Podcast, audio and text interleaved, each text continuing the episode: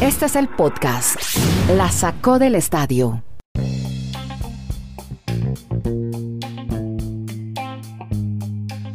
Hola, ¿cómo están? ¿Cómo les va? Bienvenidos al episodio 402 de este podcast que originamos desde Chile, Colombia y Estados Unidos. Soy Andrés Nieto y ya saludo a mis compañeros Dani Marulanda, que está en el Retiro, la ciudad del Retiro en Colombia, y Kenneth Garay en la ciudad de Bristol, en el estado de Connecticut, en los Estados Unidos. Y vamos, hoy tenemos una cantidad de información y de rollos fabulosos. Tenemos todo lo que va a pasar con James Harden, la barba, que definitivamente no va más a Houston, como lo empezamos a anunciar de, ayer en el podcast de ayer, en el monólogo de ayer. El nuevo destino será la ciudad de Brooklyn, bueno, la ciudad de Nueva York, en Brooklyn. También tendremos eh, todo el escándalo y todo lo que está pasando en la NBA con el COVID-19, más partidos suspendidos, los exámenes diarios. Y de fútbol soccer hablaremos de Hop Solo, ¿se acuerdan? La bella arquera de la selección de Estados Unidos, ex arquera. Bueno, hay una historia con Garay. Los jóvenes y los viejos, los jóvenes en la americana y los viejos o los mayores en la nacional serán los protagonistas este fin de semana de los finales de conferencia de la NFL. Tendremos final paulista en la Copa Libertadores de América, mal partido de Boca, gran actuación del venezolano Soteldo y Andy Murray. Hombre, cuando uno está en mala racha, sí, no dejan de pasarle cosas malas. Qué vainable. Andy Murray positivo por COVID-19, un hombre que trataba de regresar al al protagonismo del tenis mundial, pues infortunadamente produce esta noticia, esta historia. Comencemos con lo de Brooklyn y Houston, Harden, porque arde Houston, se va Harden. Es que el tipo está como aburrido en Houston, lo decíamos ayer y ya. Se va para Brooklyn a acompañar a un tal Kevin Durant. Hola Dani, ¿cómo le va?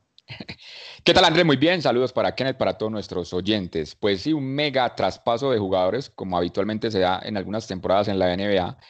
Esto lleva a Brooklyn a tener a James Harden y empezar a pensar que es un equipo contendiente a la final del este de la NBA, porque va a tener a Kyle Irving, va a tener a Kevin Durant, o sea, jugadores que en el, en el aspecto individual realmente pueden marcar diferencia en cualquier nómina. Vamos a ver si las actividades extradeportivas, porque hay muchas cosas díscolas, sobre todo en el tema de Kyle Irving, se puedan unir y tener a Brooklyn Nets que piensa que el futuro es ya con la llegada de James Harden. Mientras que para Houston se va a llenar de mucho talento a futuro. Va a tener muchas elecciones de primera ronda del draft de la NBA, pensando ya en un proyecto a futuro. Ha llegado Oladipo, que es un jugador de los Indiana Pacers, eh, que también estaba involucrado en este canje, aunque Oladipo todavía sigue manifestando que puede ser cambiado incluso más adelante en la temporada, muchos piensan que para el Miami Heat. O sea, fue una, una negociación que involucró a, Cleveland, a, Houston, a Indiana, a los Nets, pero obviamente la gran noticia hoy que llama la atención es la llegada de la Barba Harden a los Brooklyn Nets, porque realmente los pone en el mapa como uno de los favoritos a por lo menos disputar el título del este de la NBA, don Andrés. Ahora saludo a Kenneth Garay en en, Brooklyn, en Bristol, bueno, cerca de Brooklyn, en los Estados Unidos. Sí, pero además quiero que me expliquen un poco, hombre, porque cómo es eso del canje, que se van cuatro jugadores, que, estarían, eh, mejor dicho, que, para tener a Harden no, no, es así de fácil. ¿Alguien conoce detalles de la negociación o lo conoceremos en el transcurso de los días? Hola, Kenny, Bristol. ¿cómo le va, don Andrés? La negociación se conoce perfectamente, es un canje entre cuatro equipos y es que usted lo decía ayer en el podcast, eh, el trago que rebosa la copa es cuando él ya dice, después de la derrota ante los Lakers, eh, este equipo no tiene arreglo, este equipo no va más, este equipo no va a mejorar. Él ya se quería ir hace muchísimo tiempo, un mega cambio de cuatro equipos que involucró también a los Pacers de Indiana y a los Cavaliers de Cleveland, estableciendo un potencial super equipo entonces de Brooklyn, como decía Dani Madulanda. Ya Red Allen y Teron Prince se dirigen a los Nets, se dirigen mejor de los Nets a los Cavs en el acuerdo. Eh, los Rockets reciben eh, al base de Cleveland Dante Exum y el alero de Brooklyn Radiant Kudos. Houston también recibe tres selecciones del draft de primera ronda desprotegida de Brooklyn en el acuerdo, además eh, de cambios de selección en el 2021, 2023, 2025 y 2027. Los Rockets también obtienen la selección de primera ronda de Cleveland en el 2022 a través de los Bucks de Milwaukee. El acuerdo reúne a Harden con sus compañeros de equipo en Oklahoma City, recordemos Kevin Durant, y también con Mike D'Antoni, el eh, exentrenador de los Rockets, que es el asistente precisamente de Steve Nash. Los Knicks, eh, eh, como ya lo sabíamos, tienen a Kyrie Irving. Y lo decía Madulanda, Víctor Oladipo termina entonces en el equipo de los Rockets de Houston, que empieza un proceso de reconstrucción. Claro, se tendrían que dar todos estos pericuetos, por eso es que uno se quita el sombrero cuando habla de Pat Riley. Se la sabe de todas, todas, cada vez que necesita un jugador para Miami. En este caso, evidentemente no fue Pat Riley, pero es complejo, es prácticamente un libro de álgebra lo que se tiene que dar de muchas ecuaciones, de muchos problemas para que llegue alguien como Harden a los Nets de Brooklyn. En su momento dijimos acá algo que queda claro, ¿no? Eh, después de que LeBron James ganó el título con los Lakers, se viene una temporada en la cual es prácticamente la liga contra LeBron y los Lakers. ¿eh? O sea, los equipos se están armando como pueden para evitar la dinastía de LeBron. O sea, eh, eh, el, punto, el punto aquí al que quiero llegar es que LeBron sí, muchos decían no va a ganar un solo título con los Lakers, pero ahora que lo ganó, lo que quieren o lo que buscan y la competencia sana es evitar, es evitar que pase a ser una dinastía, la de los Lakers con LeBron. Claro, bueno, eso sí terminamos temporada, Kenny, porque este tema del COVID está fuertísimo, arrasa, test diarios, en fin, lo que está pasando es preocupante, más partidos suspendidos. Y es que la NBA Andrés envió un memorando a los equipos anoche, detallando los planes para intentar eh, complementar las pruebas que ya existen para los jugadores y árbitros con exámenes localizados del día del partido en las 28 ciudades de la NBA. El memorando pide a cada equipo que pase los próximos dos días intentando y encontrar proveedores de pruebas locales. La liga planea discutir los hallazgos, o sea, los que se contraten para esto con los equipos durante el fin de semana con el objetivo de comenzar a implementar las pruebas adicionales en algún momento en la próxima semana. Encontrar un proveedor local entonces de pruebas de reacción en cadena, la PCR, que puede realizar al menos 40 pruebas suficientes para manejar a los jugadores de ambos equipos, así como a los árbitros de esa noche, que podrían recopilarse la mañana del partido y regresar al menos una hora antes del inicio del juego con los resultados. Así pues que los equipos, les llegó el memorando, buscan proveedores de los exámenes, el fin de semana lo hablan con la NBA y la próxima semana querrían empezar a implementar el día de partido examen en la ciudad del partido. Es que ayer se, cancelaron tres partidos más, ya van siete en total. Señores de la NBA, por más memorandos, por más precauciones, solo tienen dos salidas. Dos, dos temas. O paran la liga, porque es que es inaudito que a un partido vayan solo ocho jugadores. En ese momento el reglamento de la NBA permite 17 jugadores por nómina. Hay casos como en Miami, como en Filadelfia, como en Boston, donde están llegando solo ocho jugadores habilitados, o sea, que no tienen problema de COVID o que no tienen lesión y esto para la, NBA es, un, es una, mega organización en el planeta, es que no es un torneo local de barrio. Entonces, uno es, los jugadores se, comprometen en que, venga, paremos un momento, no hagamos la liga por este mes de enero o febrero, no sé, y, y luego continuamos. O el otro detalle, que también Kenneth lo ha manifestado, hagan, hagan como la MLB, es que no sé por qué en un tema económico la, NBA no llegó a un acuerdo de estirar las nóminas por lo menos a 20, 25 jugadores para poder tener recambio en, caso de esta situación que estamos viviendo en todo el planeta de la pandemia. La MLB llegó a tener 60 jugadores inscritos en cada franquicia, en cada organización, y por eso a la postre se pudo terminar la temporada de MLB. O si no, pues esto va a ser cada noche un dilema porque vamos a ver más aplazados al paso que vamos en este momento en el contagio de la pandemia. Cambiemos de liga, eh, hablemos, hombre, de la NFL, Marulanda, porque usted, eh, bueno, seguimos en el previo lo que serán las finales de conferencia. Y tenemos algo que usted, y lo encontré hoy justamente en, eh, en varias, la agencia AP, habla sobre lo que significa el duelo de los jóvenes y el duelo de los mayores en la Conferencia Nacional Americana, algo de lo que veremos este fin de semana, Dani. Sí, una situación bien interesante en la NFL. Normalmente este fin de semana para muchos, los amantes a este deporte, es el más importante o el más destacado, el de mejores partidos en cada temporada de la NFL, porque los ocho que llegan pues tienen argumentos, ¿por qué no?, para llegar obviamente a las finales de sus conferencias y después aspirar al Super Bowl. Pero en esta historia de, de 2020 temporada de NFL, pues se ha dado la curiosidad que en la Liga Americana o en la Conferencia Americana mejor, los cuatro jugadores mariscales o quarterback de sus equipos son jugadores muy jóvenes, no pasa ninguno de 25 años. Es más, el, de mayor edad es Baker Mayfield, que llegó a la liga hace tres años, en el 2018, tiene 25 años. Patrick Mahomes también es un jugador de 25 años.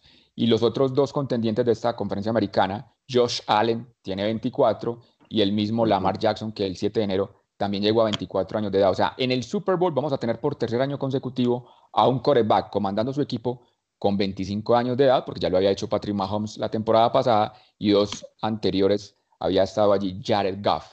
a diferencia de la conferencia nacional, donde vemos todos los viejitos queridos, los veteranos, los de la experiencia, los cuarentones como Tom Brady, como Drew Brees, como el mismo Aaron Rodgers, ya jugador de más de 36 años. No, no, lo decimos en el sentido figurado y cariñoso porque si los comparas con toda esta nueva generación de, del mundo. Dígale vieja guardia, más bien, la vieja guardia. Entonces, ah. sí, hay, hay, una gran posibilidad que en un Super Bowl vamos a ver un jugador realmente muy joven y uno con toda la experiencia y el, recorrido que han tenido en la NFL en, este fin de semana que esperemos sea muy apasionante y, podamos disfrutar grandes partidos. Hombre, antes de entrar a hablar de Copa Libertadores, de lo que fue el mal partido que hizo Boca Juniors, ayer eh, los argentinos, los argentinos esperaban que llegaran Boca y River otra vez a la final, quedaron equipos paulistas. Vamos a hablar de una situación que se está presentando en el fútbol de los Estados Unidos y tiene que ver con una futbolista que se llama Catarina Macario, futbolista nacida en Brasil, recibió la autorización de la FIFA para jugar por la selección de los Estados Unidos. Y esto, ¿qué implica? Además, vienen en unos partidos ante Colombia, va a jugar la selección de Estados Unidos en la Florida. Ayer oíamos hablar también, Dani, de Andrés Perea, ¿no? Este fue jugador de Nacional que también recibió el aval por parte de la FIFA para jugar por la selección de los Estados Unidos. Y se está dando esta situación muy, muy recurrente, ¿no? De estos jugadores que buscan oportunidad de jugar con selecciones nacionales, pero esta vez en Estados Unidos. Kenny, ¿cómo interpreta esto? Hombre, es algo, Andrés, que eh, a nivel femenino, pues hombre, cuando, cuando uno habla de los Estados Unidos, habla de la gran potencia.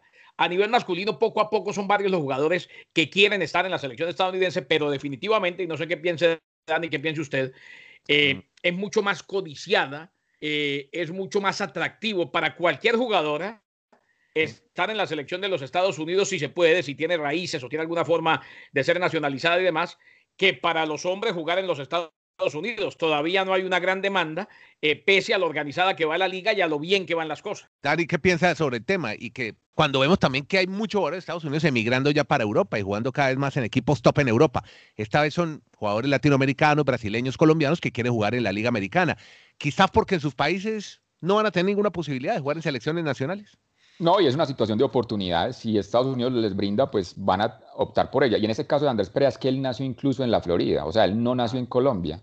Lo que pasa es que el papá, el papá es Nixon Perea, que trabajó mucho tiempo en Atlético Nacional, fue campeón con ese club, incluso trabaja en divisiones menores de Atlético Nacional. Lo fueron llevando bien, estuvo en Nacional, debutó, y ahora al llegar a la MLS, pues aunque él hizo procesos de selecciones Colombia juveniles hasta sub-20, pues ahora el reglamento le permite jugar con la selección de los Estados Unidos mayor y ya obviamente pues no va a poder vestir la camiseta de la selección Colombia si algún día tenía esa intención en cuanto a la categoría absoluta hablando de equipos nacionales americanos, Hop Solo, la recuerdan, la gran arquera de esta selección, campeona olímpica, campeona del mundo, pues ha sido historia por estos días. En el podcast la sacó al estadio. ¿Por qué, Kenny? Entonces, habló con The Players de la BBC y aquí está lo que más causó polémica, lo que más dejó o dio de qué hablar.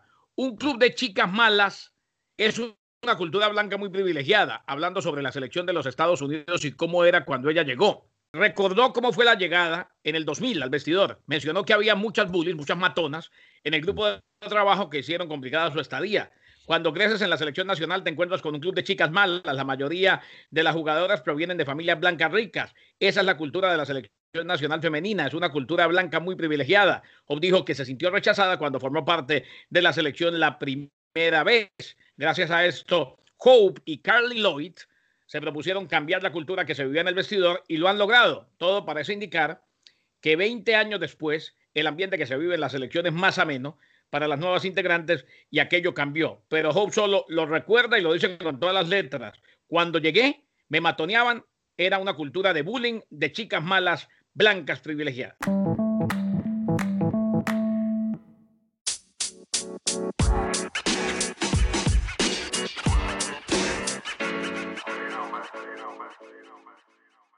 Eh, hablemos ahora sí de Copa Libertadores. Veo una declaración, Dani, yo creo que con esto sintetiza todo, de Cuca. Saludo a Cuca a propósito, que siempre nos oye, Cuca Molina. Pero este, a Cuca claro, hombre. En Bogotá, este sí. Claro, este se llama es Alexis Stival, le dicen Cuca en Brasil. Dijo, todo el mundo esperaba una final entre nuestro rival de anoche, estamos hablando de Boca, y River, pero la jugarán mi equipo contra Palmeiras. Y eso representa un triunfo del fútbol brasileño. Así que un mensaje revanchista de Cuca, Dani Marulanda. Se sintetiza todo. Santos superiorísimo a Boca. Qué mal Boca, ¿no? Puso brava Cuca. Y, es que es la, es la primera vez, Andrés Kenner, que se va a dar una final paulista.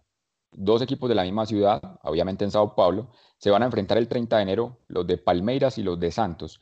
Pero si miramos ese análisis de Cuca, es que, a ver, desde los últimos 13 años, 2, 4, 7, 8, 8 veces un brasilero campeón. O sea, yo no, yo no, no, me explico por qué creen que todo el mundo de, de Sudamérica pasa solo por River y por Boca. En ese mismo transcurso de tiempo, tres títulos argentinos, San Lorenzo River dos veces, y reitero, este va a ser el octavo título de los brasileños en, los últimos años. Y obviamente mencionemos el de Atlético Nacional.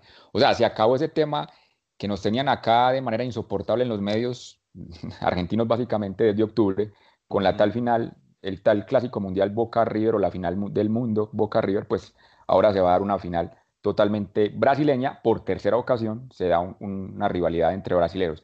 Y un dato acá que, a ver si los oyentes nos ayudan, yo recuerdo... Hay quienes, viendo, hay quienes escúcheme Dani, hay quienes, hay quienes pensamos diferente y lo digo con todas las letras. Y entiendo que mucha gente no le gusta y el tema de la final del mundo, Boca River, a mí una final entre equipos brasileños me parece aburrida. Eh, las que han sucedido a lo largo de mi vida no las he visto, no me importan. Yo sí quería un Boca River. Eh, y nunca fui muy fanático del fútbol a nivel de clubes en Brasil, así pues que no me interesa la final. Bueno, bueno. dicho eso, no, pero el tema es a ver, sí, es respetable. No, yo, yo lo que critico es que dicen que es el campeón de América. O sea, no toman en cuenta Norteamérica. Es que Norteamérica no es solo Estados Unidos, Norteamérica es México. Yo diría que en los equipos mexicanos hay maneras, si les dan igualdad de condiciones de enfrentar a los suramericanos, de que haya rivalidad y que no pasen tan fácil los equipos de Argentina y de Brasil por encima de los mexicanos. A propósito, me estoy desviando del tema, eh, pero el, martes, el martes... Eso es verdad, pero queda muy difícil, queda muy difícil que, pero queda muy difícil que después de todo lo que ha pasado, y es verdad, yo estoy de acuerdo con Dani en eso, pero después de todo lo que ha pasado históricamente es muy difícil convencer a la gente de que le diga campeón de Sudamérica. Sí, sí, pero bueno, hay, hay, que pasar por unas clasecitas de geografía antes de terminar. Pero eso es como la Serie Mundial de Béisbol en Estados Unidos. ¿Quién dice que los, que los Dodgers son los campeones del mundo en béisbol? No, pero, pero, en Japón, ah, Corea. Pero, venga, hay una diferencia y es que ahí sí van los mejores jugadores del planeta. Es como decir, el, para mí el campeón de la Champions League es el campeón del mundo, porque es que tenés la mayor cantidad de, acuerdo, Claro. No, y el campeón de la NBA es el mejor equipo del mundo del baloncesto. Sí, también, también. Pero en cambio aquí un campeón de la libertad, en campeón de la Libertadores, es el mejor equipo de Sudamérica. Y por ejemplo River Plate, excelente en la forma que juega, es el mejor equipo en el último lustro, pero de Sudamérica, no de América. Imagínese ¿qué tal no, yo, que le dijéramos campeón del mundo a los, ¿Qué tal que le dijéramos campeones del mundo a los que ganan la Liga Colombia Béisbol que de carnicería? Vea, pero verdad que hay un detalle que me llama la atención de esta final y, y de pronto acá vamos a solicitar ayuda a nuestros oyentes, porque Jefferson Sotelo, que fue muy importante para Santos, yo recuerdo, a ver, venezolanos en una final de Libertadores, a Rafael Dudamel en el 99 con el Deportivo Cali, que fueron subcampeones, Alejandro El Lobito Guerra, que fue campeón en el 2016 con Atlético Nacional, y ahora Jefferson Sotelo. Pero realmente yo no recuerdo, no tengo acá en archivos más venezolanos en finales de, Copa Libertadores, y de pronto nuestros oyentes nos pueden recordar muy amablemente. Si están oyendo en YouTube, que es gratuito, la saco del Estadio Podcast, que nos pongan ese dato ahí en, en las notas, en los comentarios podcast La Sacó del Estadio. En Twitter, arroba La Sacó Podcast.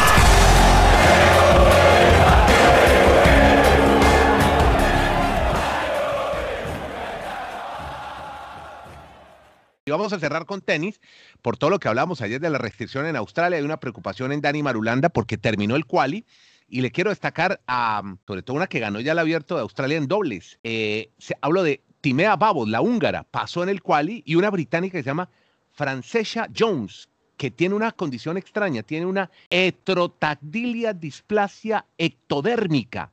Eso es que tiene tres dedos y un pulgar en cada mano, tres dedos en un pie y cuatro en el otro. Y así va a jugar el abierto de Australia.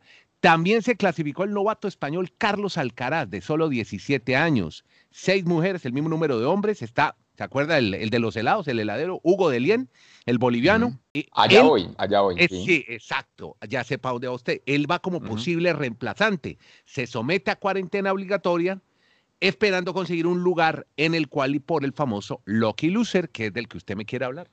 Esa es mi pregunta, Andrés. A ver, el torneo ya se terminó en, Abu Dhabi, o mejor dicho, en Dubái, en los Emiratos Árabes. Usted nos comentó todo lo que se vivió allí en la ronda de, clasificación, donde 16 chicas y 16 hombres llegan al cuadro principal y tienen que desplazarse, porque es que el torneo arranca el 8 de febrero, es que falta mucho para el 8 de febrero, y ahí va mi pregunta, ¿pueden pasar muchas cosas de aquí a esa fecha? Mucho. Que la pandemia esté más compleja en Australia, que muchos jugadores por temor digan no vamos a jugar, otros se pueden lesionar, hay otros que se, se enferman hasta almorzando el día anterior al partido, entonces por eso es que entra la figura del lucky loser, que es un perdedor de la ronda final de, de la quali, que lo llaman a última hora. Entonces ahí es mi pregunta, ¿a el caso de Hugo Deliers, el boliviano, y de María Camila Osorio, la colombiana, ellos fueron los únicos latinoamericanos que llegaron a la final de la cual y la perdieron. O sea, ellos van a quedar todas esas tres casi semanas esperando a ver si alguno se baja y entonces cómo va a ser el traslado para, para ir a, a, Melbourne, donde se juega el torneo, si en, si en caso de no, mire, lo, ¿cómo es allí? No, lo del traslado, hay muchos protocolos, ayer explicábamos parte de ellos.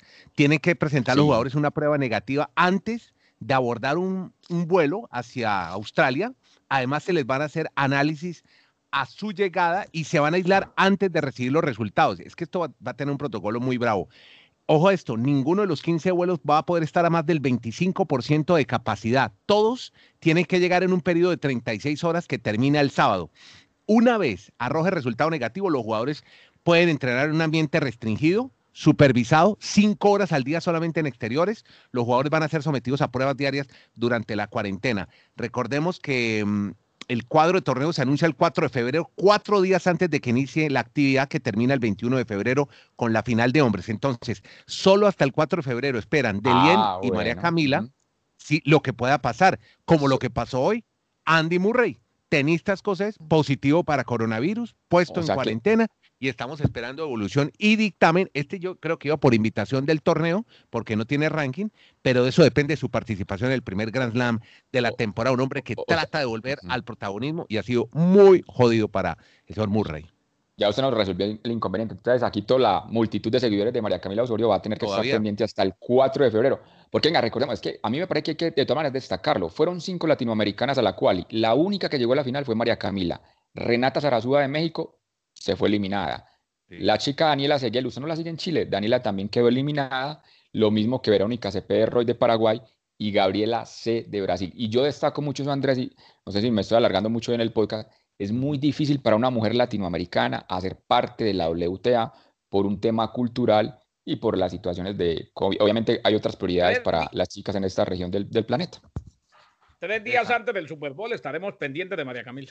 Exacto, por favor, sí, señor. María Camila, por ahora sígala en la cuenta de Twitter, que es Raya al Piso, Camila Osorio, Raya al Piso. Hace fotos muy, es una chica además muy atractiva, una niña y además muy buena jugadora de tenis. De Cúcuta. Se puede quitar rating a Aaron Rodgers y a Patrick Mahomes. Bueno, listo muchachos, listo. Llegamos al cierre. Muchas gracias a todos. Eh, gracias, eh, qué pena pues no haberlos tenido ayer. Su trabajo de campo en terreno pues obligó a que no estuvieran acompañándome. Pero bueno, eh, este es el podcast de ustedes. Hoy sí sus fans van a estar pendientes de todo lo que han dicho, todas las historias que han contado en este podcast que se oyen en todas las plataformas streaming. Hacemos Geo Podcast de por streaming desde Chile, Colombia, Estados Unidos con Garay Marulanda y Nieto Molina. Se llama La Sacó el Estadio Podcast. Gracias a todos.